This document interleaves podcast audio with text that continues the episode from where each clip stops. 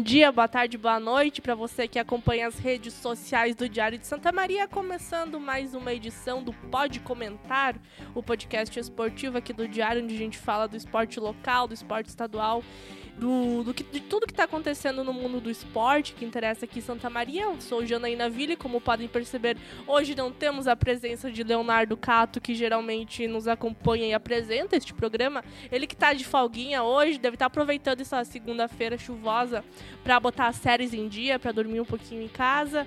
Fica o nosso abraço para ele, mas estou, não estou sozinha, estou muito bem acompanhada. Ao meu lado Felipe Baques. Boa tarde, Baques. Agora sim, olá Jana, tudo bem? Amigo Rafael, daqui a pouco vai ser apresentado, quem está nos acompanhando. Realmente saudades do Cato, né? Eu tive que completar a, as palavras cruzadas do jornal sozinho antes e eu consegui, então ficou alerta ah, então aí pro tá Cato. tendo tempo para completar a cruzadinha do jornal. Isso, de manhã, antes ah, do expediente. Não, só para saber. Do meu lado direito, Rafael Fávero. Oi, Rafa. Boa tarde, muito boa tarde a todos. E mais uma rodada com polêmica do VAR, hein, Não, para, pelo amor de Deus. Mais uma rodada. Vocês não briguem. E o pessoal, olha, o treinador do Flamengo venceu o Atlético Paranaense 2 a 0 fora, colocou uma boca no VAR. E ontem, na Rádio Gaúcha, o comentarista de arbitragem também, Jory Vasconcelos, também é, fez as suas críticas ao funcionamento do VAR e a, a como os árbitros né, estão procedendo para utilizá-lo, o VAR. Né? Segundo ele, o que eu concordo, os árbitros estão agindo sob pressão e não estão sabendo utilizar o VAR da forma mais correta. Sabe que eu tive uma discussão hoje de manhã com o Jory Vasconcelos no Twitter? Tu? Sobre o VAR. Uhum. Qual que é teu Twitter pro pessoal vou... ver aí? Deixa... Qual que é o arroba? É boa pergunta, Jana. Deixa eu só achar aqui. Todo mundo abrindo o é... Twitter de Felipe Baques nesse momento. F80. FBaques80. Arroba FBaques80 é, no deixa eu encontrar aqui as... Na verdade, nós acabamos concordando sobre o VAR, eu e o Jory. O Jory que é aqui de São Cepé, pra quem não sabe. É, o Jory é da Rádio Gaúcho aqui, ó. Ele, ele, enfim, foi um outro, eu respondi um outro tweet dele. Teve um outro jornalista que falou que a regra do impedimento precisava mudar que ele não via que, por exemplo, no gol do Parede, o Parede estava o quê? Um centímetro à frente, com o ombro, à frente do é. jogador do, do Santos. É, não foi o Parede que foi o Nico Lopes naquele lance, se não me engano. E aí eu, aquele jornalista se perguntando que vantagem pode ter um jogador que chega na frente por um centímetro. Enfim, é a regra, né? Um centímetro, um metro é impedimento, não existe meio impedimento, concordo. Não existe meio gol. É. E aí eu perguntei pro, pro, pro Jory um questionamento que é uma reflexão que a gente sempre, eu sempre faço aqui no, no, no Pode Comentar, que é em relação ao uso do protocolo do VAR, que tu sempre me, me critica, Rafa. Eu digo que, que o protocolo do VAR, ele fala em mínima interferência nos lances.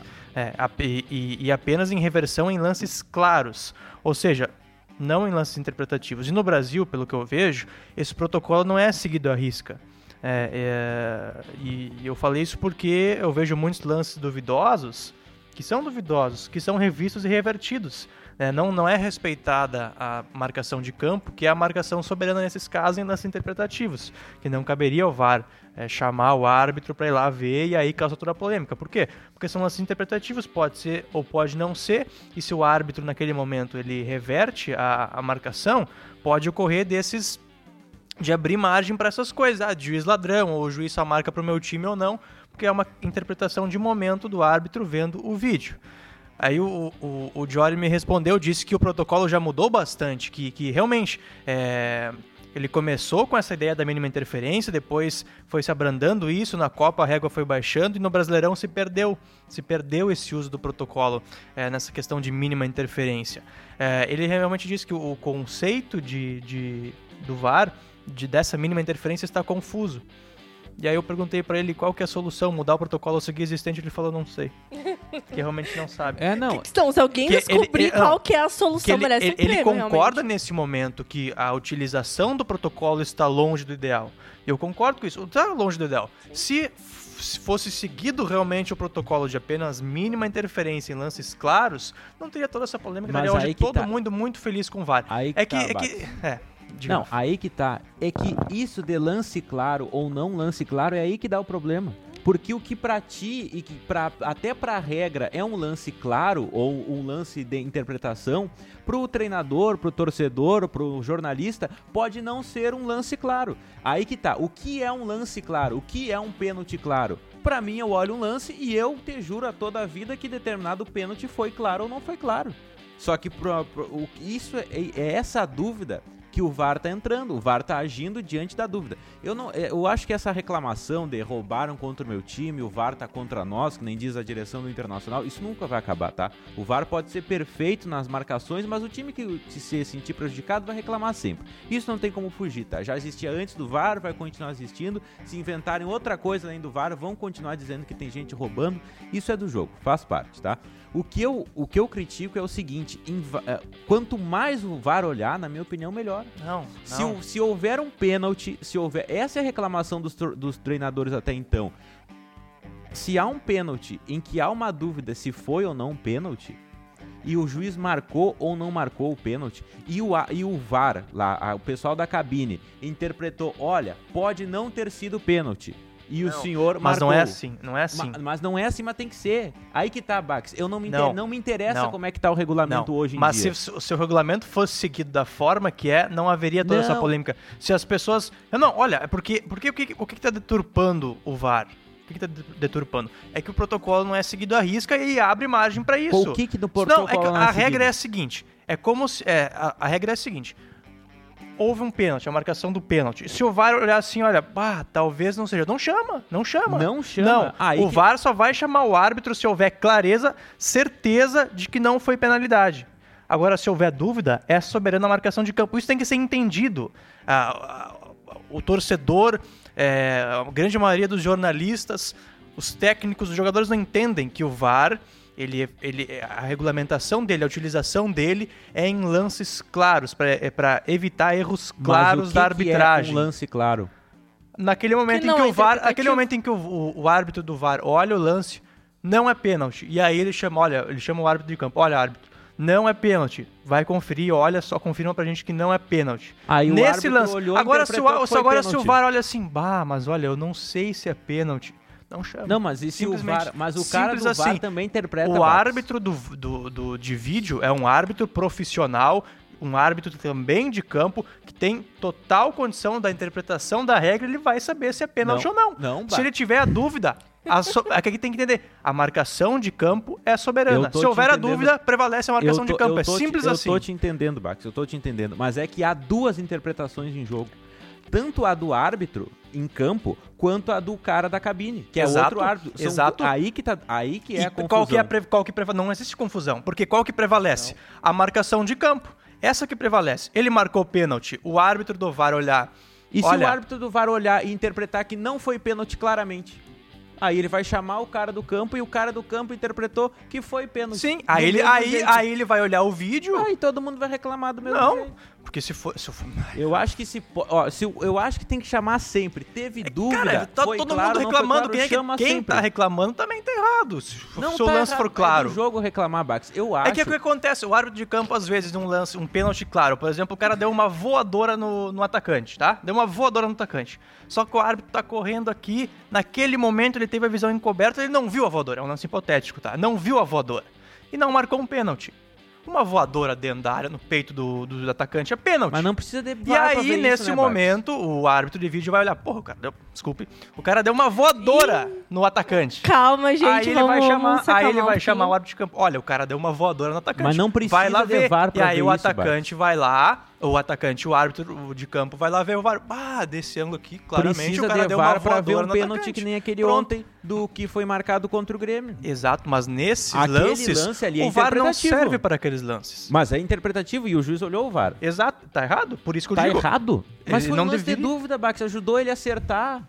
Tá errado Mas isso? é que é um lance Ninguém reclamou daquele lance. cara. Gente, eu acho que ninguém vai mudar de opinião aqui, né? E, e a- tem muita. Não, eu, eu só Não, quero falar, Jana, claro que que assim, então. eu, eu, no- no- eu entendo o Bax, eu entendo que ele tá explicando a regra e como ele acha que a regra deveria funcionar. Não, não é. É como a regra é e como ela deve funcionar. É Exatamente. exatamente isso que eu É acabei assim, de que, falar. assim que tem que funcionar. Si- Não. Simplesmente o que está acontecendo no Brasil é que não se segue a regra. No E- momento em que você não segue a regra do esporte, o esporte não E eu existe mais. acho que tem que mudar a regra. Que o Tá. VAR é um, é um instrumento inicial que está se adaptando e que tem que ser Exato. feita uma comissão ou Beleza. o quê para otimizar Não. o VAR. Agora vamos alterar. Tem um regulamento? Tem. Eu não me interesso por esse regulamento. Não Meu tá Deus. Rafael. Tem que fazer mas outro. Se o regulamento existe, você tem que seguir ele para outro. seguir, para existir sabe, o esporte. O Diori falou Agora, no momento- não sabe como é que Não, funciona. não. Que, que, O- que era o- de um jeito e agora é de outro. Aí ele tá. falou sabe, ti. Sabe por que, que ele não sabe mais? Por que, que as pessoas não sabem mais como funciona? Porque se parou de seguir. Por quê? Porque assim como você acha que. ah, ah, não, mas esse, esse protocolo está errado. Vamos começar a usar de qualquer forma, do jeito que eu acho que tem que ser. No momento Eu em que você. que Não, imagine se. se se o impedimento fosse do jeito que agora ah, os árbitros do campo acham que tem que ser, não. Ah, um centímetro de impedimento não é impedimento mais. Fora da regra, um, um centímetro de impedimento é impedimento. Mas se o árbitro achar, não, mas o que que esse, esse um centímetro aqui, como foi no lance do Nico Lopes, esse um centímetro não, não deu vantagem para ele, então valeu o gol. Entendeu? Você está deixando de seguir a regra do esporte. O protocolo, a regra do protocolo não está mais sendo seguida da forma como é. Entendeu? Então, é, você, é, você acha que está errado? Eu também acho. que Eu Poderia acho- até mudar essa, esse protocolo. se seguir- Mas enquanto essa regra existe no, no meio de um campeonato, você tem que seguir ela. Você vai alterar depois na intertemporada e para a próxima temporada você começa a mudar as alterações. Você não pode fazer isso agora sem regulamentação nenhuma, porque aí abre essa interpretação Se de fazer da forma que o juiz interpretar e quiser. a fazer como Por tu isso tá que dá dizendo, reclamação, se entendeu? passarem a fazer como tu tá dizendo, que tem nesse regulamento inicial, o, o regulamento mãe do VAR, o primeiro, o sem interferência, o ideal, se passarem a fazer assim, de não conferirem mais aqueles lances que forem duvidosos, vai ser 10 vezes mais reclamação do que tá sendo. 10 vezes mais. É que vendeu-se a ideia de que o VAR viria pra resolver todos os problemas Exato. e não é E isso, não é, né? se o VAR Mas vendeu-se essa ideia o e o torcedor o- acha que isso tem que ser assim, Eu e entendo, não é? o Bax. O Bax tá dizendo que o VAR tem que ser chamado Não. se o cara deu um soco É que na cara do agora, outro e o juiz não, não viu, agora mas eu já isso tô é entra- óbvio. agora eu já tô entrando na questão da legalidade do negócio. Porque se existe a regra e você não segue, pra que que tem a regra?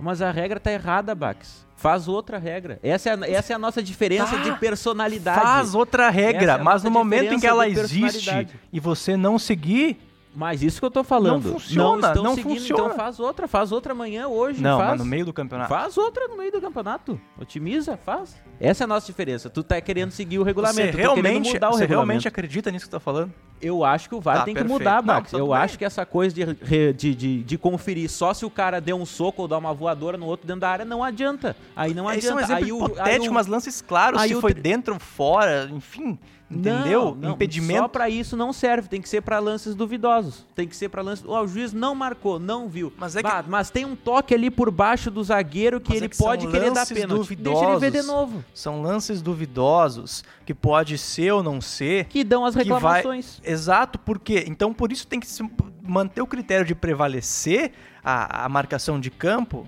porque se, é, se- imagina um lance duvidoso que pode ser ou não pode ser. É, isso causa muita reclamação. Pode ser ou não pode ser. A marcação de campo foi que não houve pênalti. E o lance pode ser ou não pode ser, é uma questão de interpretação. Na interpretação de campo, que pela regra é a soberana e deve ser assim, não foi marcado pênalti, tá? Ou eu falei que. Não, não foi marcado pênalti pela decisão de campo. É uma- um lance que pode ser ou não pode ser.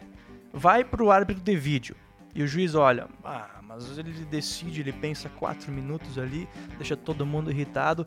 Bah, mas foi pênalti, eu acho que foi pênalti. Ele marca o pênalti. E o pênalti pode ser ou não pode ser. É justo. Mas aí ele teve uma segunda Não, chance pra analisar o lance e teve uma segunda chance pra pensar sobre a decisão dele. Bom, ele teve duas chances pra olhar o lance e se nas duas chances ele quis confirmar o pênalti ou ele quis mudar de ideia, aceite a decisão do árbitro. O que eu não posso aceitar é que ele não é tem essa aceita. segunda chance. Então, se tu quer aceitar a decisão do árbitro em um lance que pode ser ou não pode ser, aceita a marcação de campo Por que, que essa tem que é aceitar da primeira vez? Essa Se tem, é se tem o equipamento pra ele olhar uma segunda vez, por que, que tem que ser na primeira vez?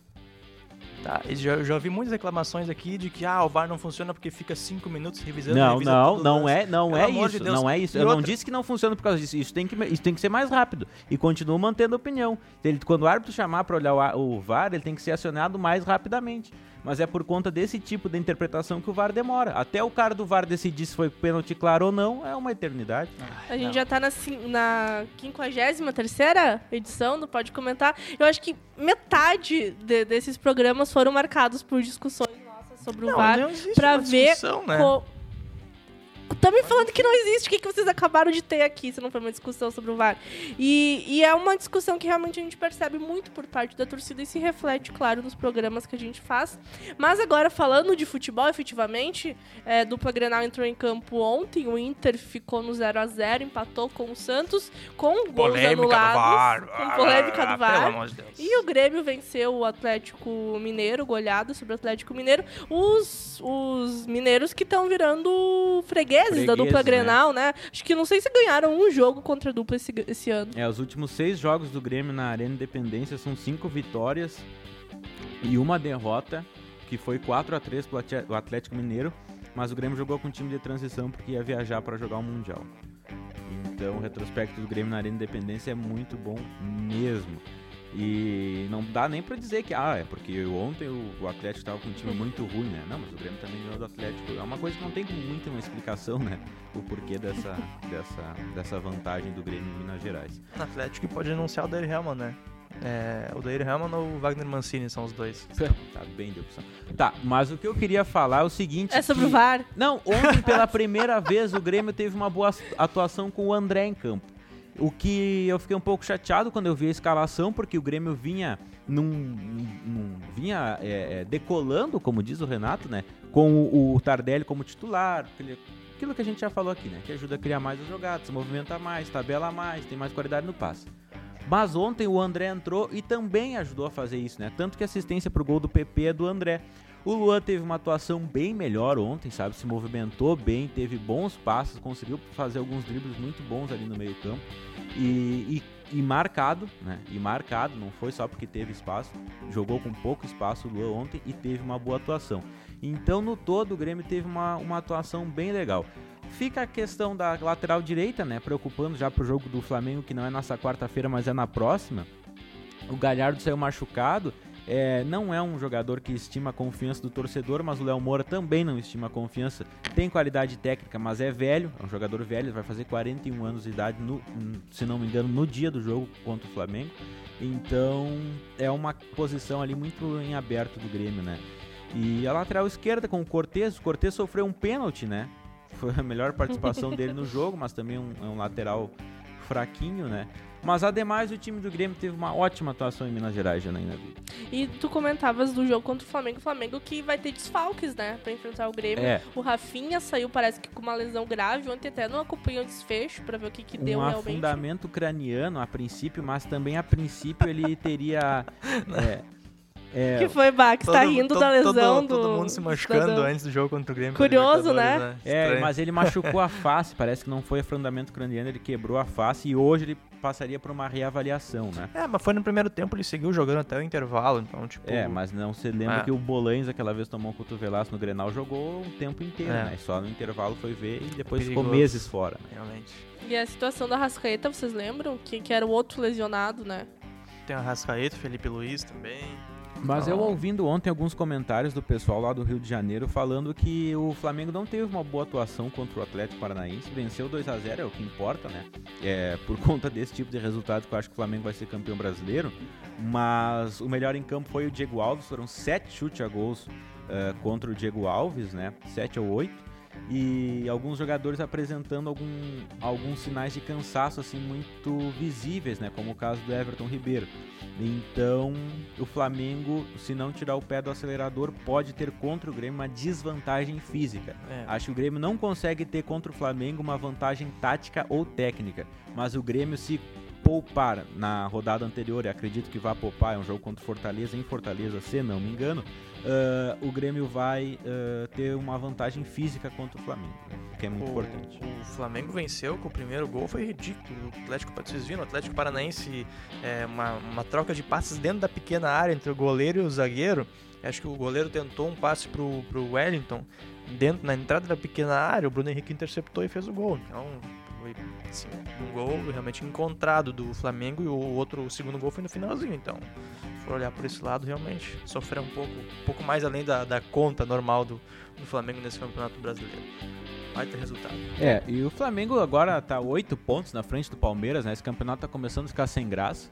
Parabéns pro Flamengo, baita time de futebol, três meses sobre o comando do Jorge Jesus, tá fazendo um trabalho espetacular.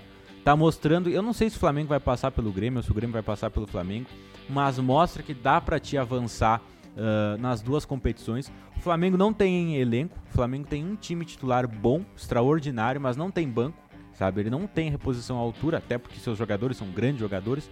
Então o Jorge Jesus vai destruindo algumas falácias aí do, do time do, do, dos técnicos brasileiros, né? Parabéns pro Flamengo. Eu sou fã desse time do Flamengo e periga o Flamengo passar para do Grêmio e ir pro Mundial de Clubes, eu vou torcer a favor do Flamengo porque eu gosto desse Jorge Jesus. É um cara que não tem, não tem papas na língua para falar.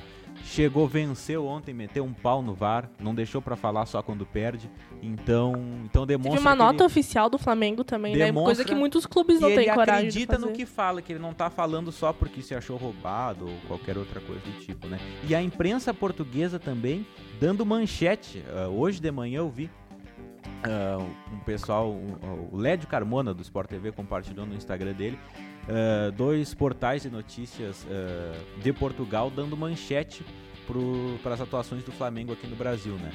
Então, aumentando, inclusive, eles dando acompanhamento de tabela do Campeonato Brasileiro e tudo mais. O Jorge Jesus dá destaque até na, na Europa para o Campeonato Brasileiro. E achei uma matéria aqui do jornal Extra de, do Rio de Janeiro falando dos problemas do Flamengo, focando nesse próximo jogo contra o Fortaleza, né? Mas alguns, jogos, alguns jogadores ainda devem ficar fora contra o, o jogo do Grêmio.